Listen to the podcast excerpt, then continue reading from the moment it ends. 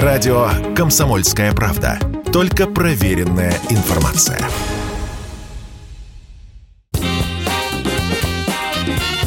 Был бы повод. Здравствуйте, я Михаил Антонов, и эта программа «Был бы повод» 22 июля на календаре, и рассказ о событиях, которые происходили в этот день, но в разные годы, ждет вас в сегодняшней передаче. 22 июля 1954 года ЦК КПСС принимает постановление о мерах по усилению пропаганды здорового быта среди населения. И если до этого народу изредка, но напоминали, что закаляйся, если хочешь быть здоров, а курение и алкоголь вредят вашему организму, то теперь начинается настоящая пропагандистская кампания по оздоровлению населения. Доброе утро, товарищи! Проделаем первое упражнение. Встаньте в основное положение. Пятки вместе, носки в сторону. Попрямее встаньте. Подбородок повыше. Сделайте сначала выдох. На пачках сигарет отныне предупреждающая надпись от Минздрава. Вдобавок к привычной радиогимнастике Центральная студия телевидения запускает передачу об утренней гимнастике. Она с 74 года на телевидении становится ежедневной и продержится до 96 -го. С того же времени скачкообразно увеличивается количество спортивных телетрансляций.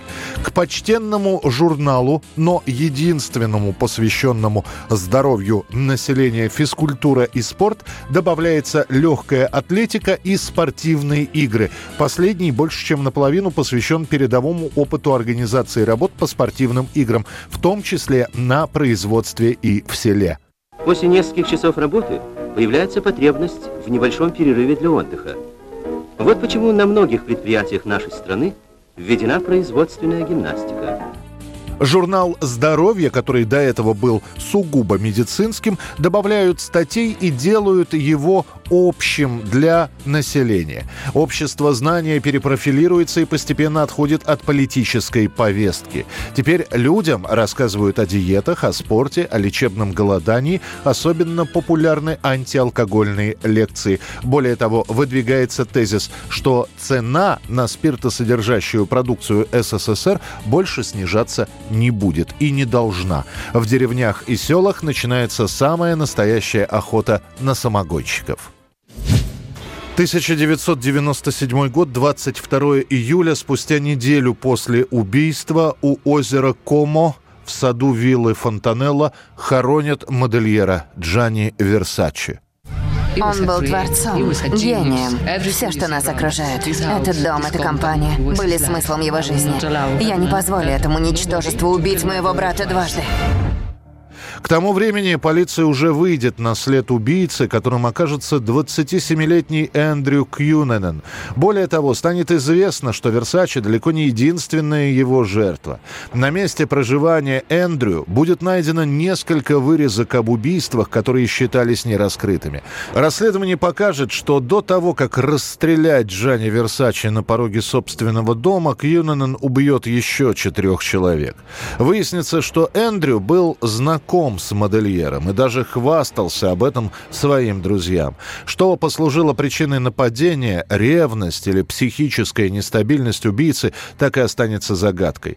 Кьюненен унесет эту тайну с собой в могилу. Когда он будет окружен полицией в плавучем доме, Эндрю предпочтет не сдаться, а покончить с собой. На похороны Версачи приезжает огромное количество знаменитостей. Отдавая последнюю дань покойному, большинство из них приезжают на эту траурную церемонию в черных нарядах модного дома Версачи. Гроб с телом поставят в семейном склепе под пение псалма из священного писания, который исполнит Элтон Джон и Стинг.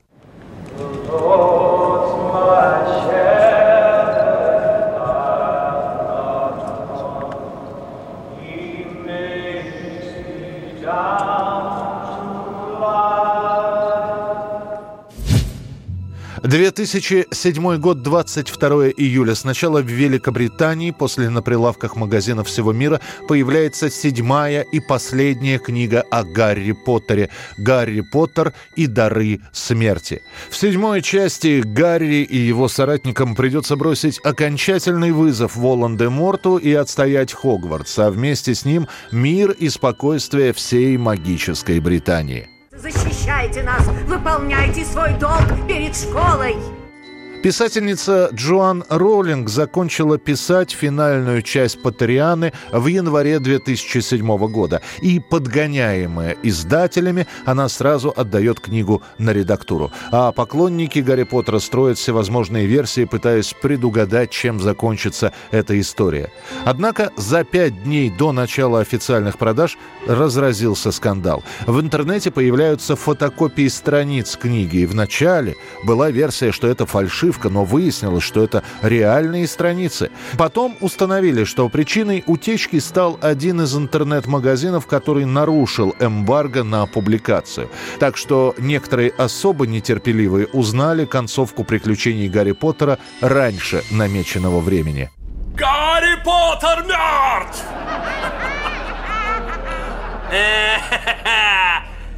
А теперь пришло время вам признать меня! Присоединяйтесь!